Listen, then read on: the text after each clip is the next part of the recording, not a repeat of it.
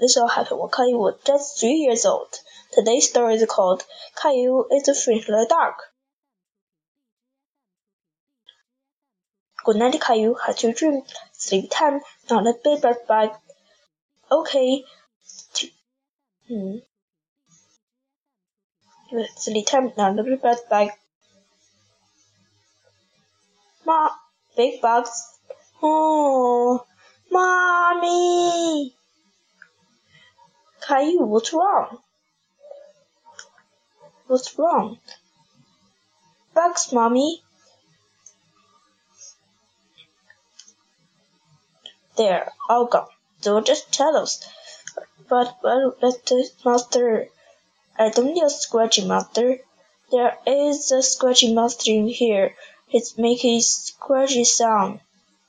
I'm sure him who heard something. But won't need to play. Do you know why? But on a green make a leave. Good night, dear. Another freedom monster, another freedom monster. Mm. Mm. Daddy!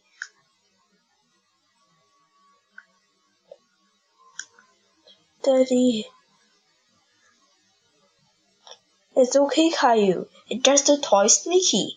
Yes, but the flying monster and the scratchy monster it's in, in my room.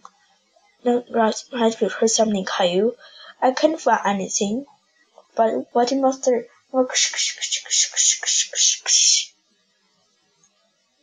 Music box.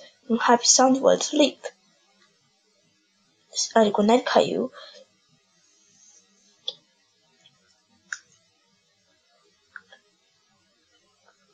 Uh, Mommy! Daddy! The scratchy monster! He's got me! Help! Ah! A two-hit monster! Where's the music monster? And e and a scratchy mon and the window make a tree branch in the window and carrying noise. See, Daddy? Sometimes for the sentence is scary. Grass monster was just a tree.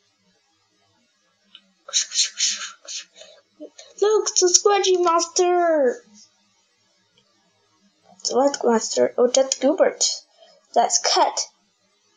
You feel fine now, dear. I'm heard from Teddy. and any more scary sound.